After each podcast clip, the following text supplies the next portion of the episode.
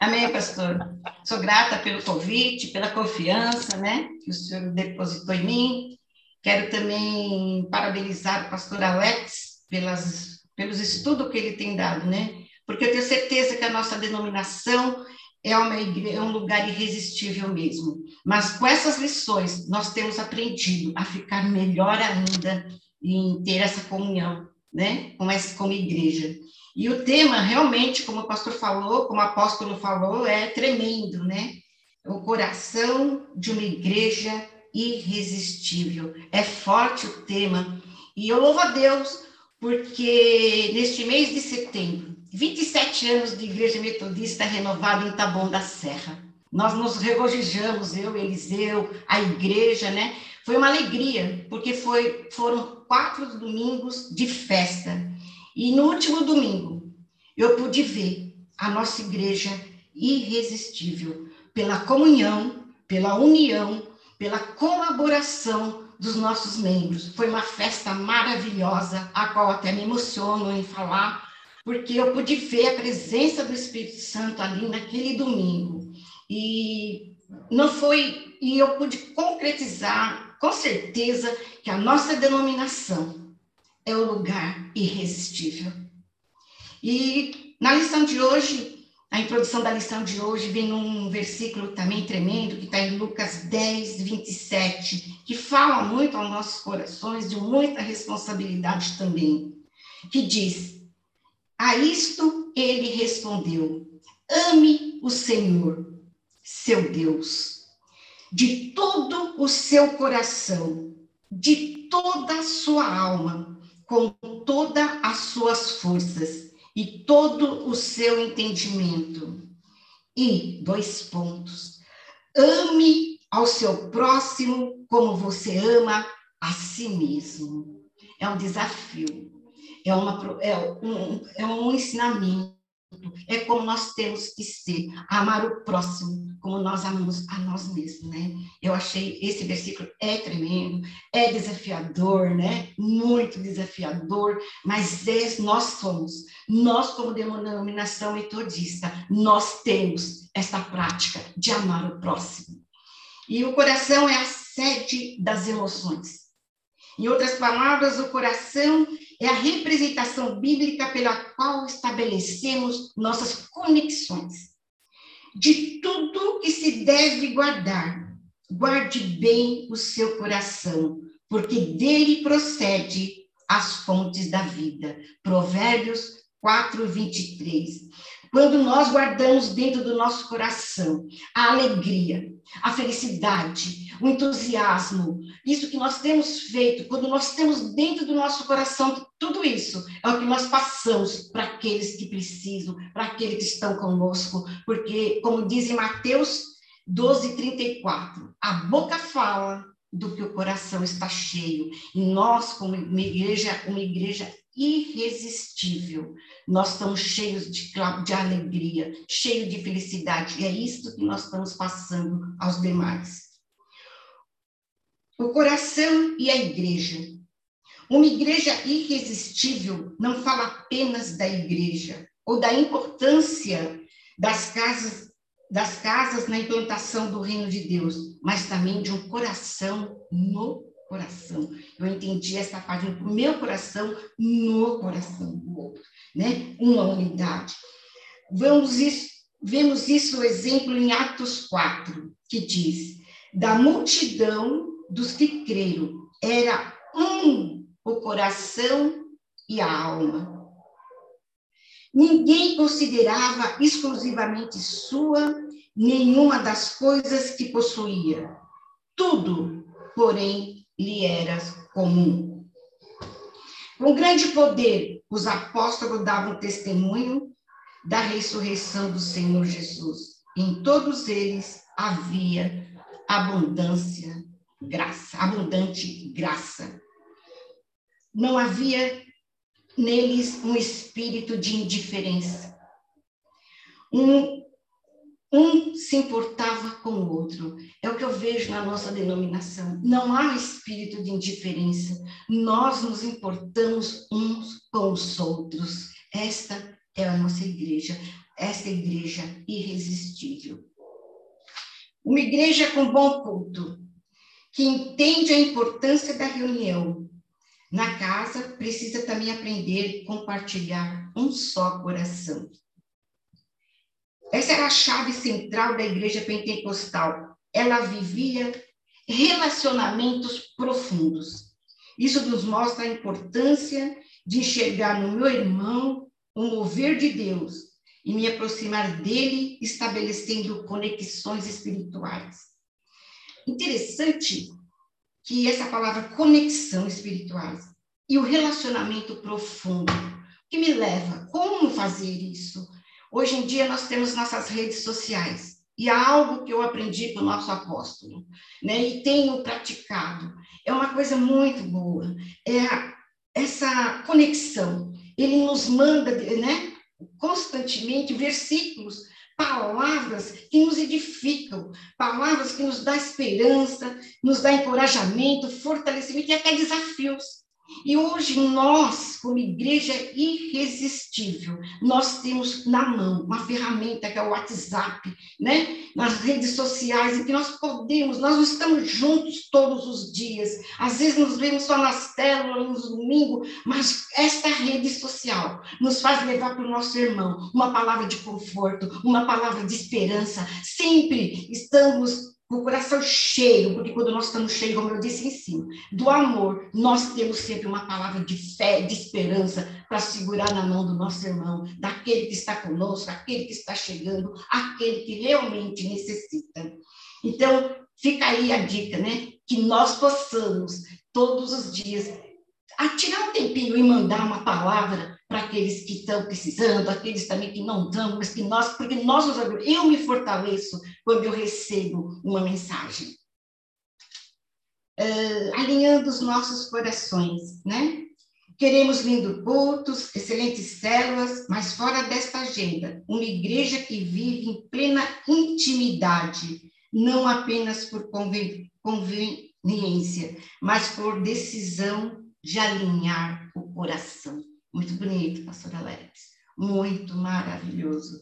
Pessoas tão distantes na sua criação social, acadêmica e até geográfica, mas que decidem alinhar seus corações para que juntos possamos estabelecer o reino de Deus. Decisão. Somos nós que decidimos fazer da igreja uma igreja irresistível, cabe a cada um de nós. É uma decisão nossa em nos tornarmos uma igreja irresistível. Nós somos, mas nós podemos nos tornar mais irresistível, melhor a cada dia. Com esse aprendizado que nós temos, estamos tendo, nós podemos realmente ser uma igreja que as pessoas chegam e se apaixonam, que as pessoas esperam o domingo, esperam a célula para estar porque é irresistível não ir lá. Como colocar isso em prática? Diz assim em Atos 9, do 26 a 28. Quando chegou a Jerusalém, Saulo procurou juntar-se aos discípulos de Jesus. Porém, todos tinham medo dele, não acreditando que ele fosse discípulo. Mas Barnabé tomando-o consigo, levou aos, aos apóstolos e contou-lhes contou-lhes como Saulo tinha visto o Senhor no caminho e que o Senhor tinha falado com ele. Também contou como em Damasco Saulo tinha pregado ousadamente em nome de Jesus. E Saulo ficou com eles em Jerusalém, entrando e saindo pregando ousadamente o nome do Senhor. A história de Paulo e Barnabé, para que possamos aprender e colocar em prática essa verdade. Em primeiro lugar, sozinho é muito difícil. Pensando no novo convertido, ele chega numa igreja irresistível, ele não fica sozinho.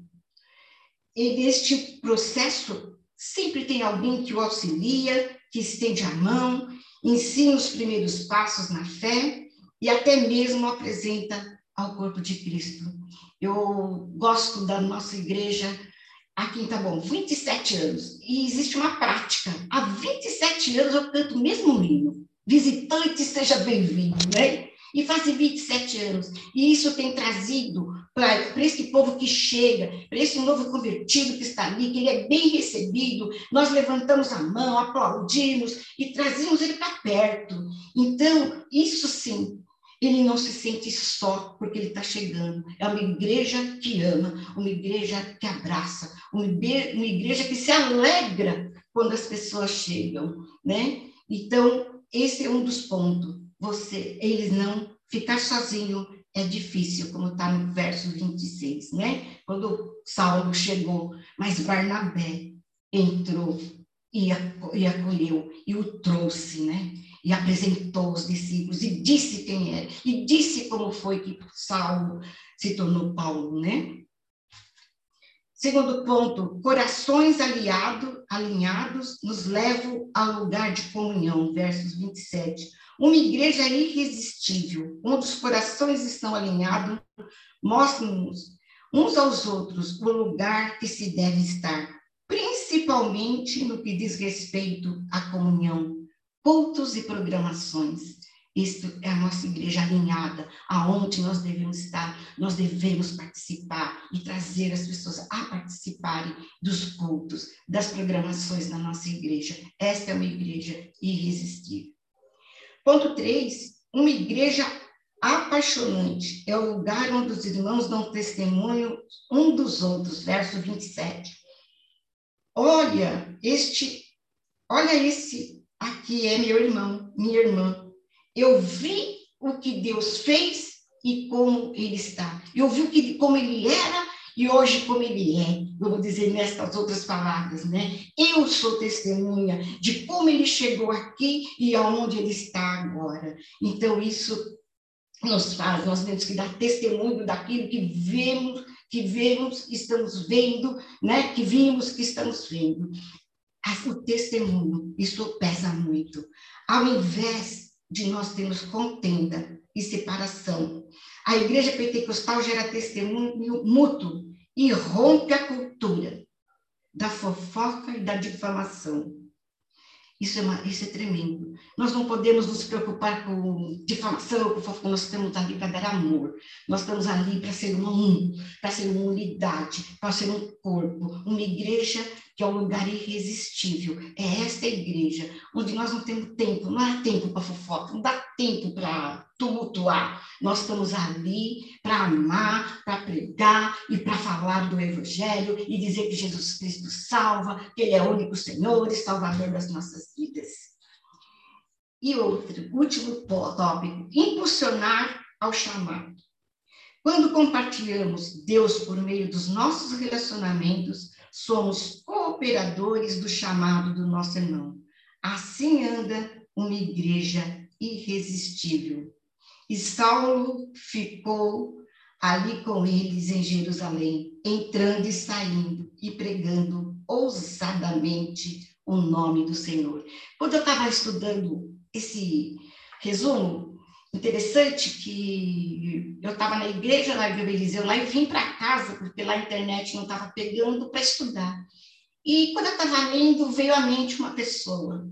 E eu voltando ali, quando chegou, no verso 26, que diz: Quando chegou a Jerusalém, Saulo procurou juntar-se aos discípulos de Jesus, porém todos tinham medo dele, não acreditando que fossem discípulos. Eu tenho um testemunho de uns anos atrás, bons anos, de uma pessoa que chegou na nossa igreja. Nós éramos ali, pertinho de onde eu morava, uma igreja pequenininha, e entrou alguém ali, todo esquisito, causando terror, né? Veio para casar. E ele entra na igreja com cabelo imenso, com uma camiseta cheia de caveira, e ali ele se posicionou achando que nós iríamos, né? Mas não, nós chegamos nele e o trouxemos com amor. E ali foi um, um preparo, porque todo novo convertido precisa de um preparo, precisa uma atenção, porque é um bebê na fé e todo bebê precisa de cuidados. E ali nós fomos cuidando, nós fomos tratando. E eu pude assimilar Na hora que eu estava lendo, o Luia, como foi que chegou na igreja? Causando terror. Mas ele foi tão amado que, como Paulo, ele é pregador da palavra, ele sai pregando ousadamente o nome do Senhor. E eu louvo a Deus por isso, porque a nossa igreja é uma igreja, é um lugar irresistível. As pessoas entram e se sentem amadas. Se eu pudesse, até o Luia daria o testemunho de quanto amor ele recebeu. Ele achava que ia causar um terror, mas ele foi amado. E hoje ele faz o contrário. Hoje ele faz aquilo que fizeram com ele. Ele usa para aqueles que ele traz também para a igreja amor e compaixão que é o que o Senhor tem para nós, né? E concluindo, o coração de uma igreja irresistível fala de servir o meu irmão, procurar conhecê-lo, impulsioná-lo em seu propósito divino, para que a igreja se torne um lugar de construção de vidas que agradam a Deus. Essa é a nossa igreja, eu tenho certeza que nós trazemos pessoas, nós impulsionamos, levamos as pessoas, nós impulsionamos para o propósito que é falar do Senhor. Nós ensinamos aqueles que estão chegando, nós amamos aqueles que estão chegando e caminhamos junto com eles para que eles possam também alcançar o alvo, que é Jesus Cristo, a vida eterna, e estar no céu conosco futuramente. Este é o papel nosso, da nossa igreja irresistível. Eu vibro, eu louvo, eu adoro a minha igreja, eu amo a metodista renovada, a nossa denominação, porque ela é irresistível, eu tenho prazer, e ela faz falta, na pandemia fez falta, mas nós demos um jeitinho e conseguimos, através de live, através de internet, nos confraternizar, no mesma distância, podemos nos ver. Por isso eu louvo a Deus pela nossa igreja. E eu quero deixar duas perguntas para que você possa compartilhar na sua célula, né? Que é, você se lembra de quando foi ou quem foram os seus maiores impulsionadores quando você chegou na igreja? Segunda pergunta. Você tem, você tem sido este encorajador de pessoas? Que você, essa pergunta, nós vamos falar na nossa célula, mas ela vem também para nós, né? Se a gente lembra, quem foi aqueles que nos impulsionou a ficar na fé, a nos fortalecer na nossa fé, né? E como tem sido, e o que eu tenho sido, o que eu tenho feito para ser uma encorajadora de pessoas para a glória de Deus. Que Deus possa nos abençoar e que nós possamos ter, a partir de amanhã, uma célula abençoada, um coração de uma igreja irreversível. Amei esta palavra em nome de Jesus. Amém.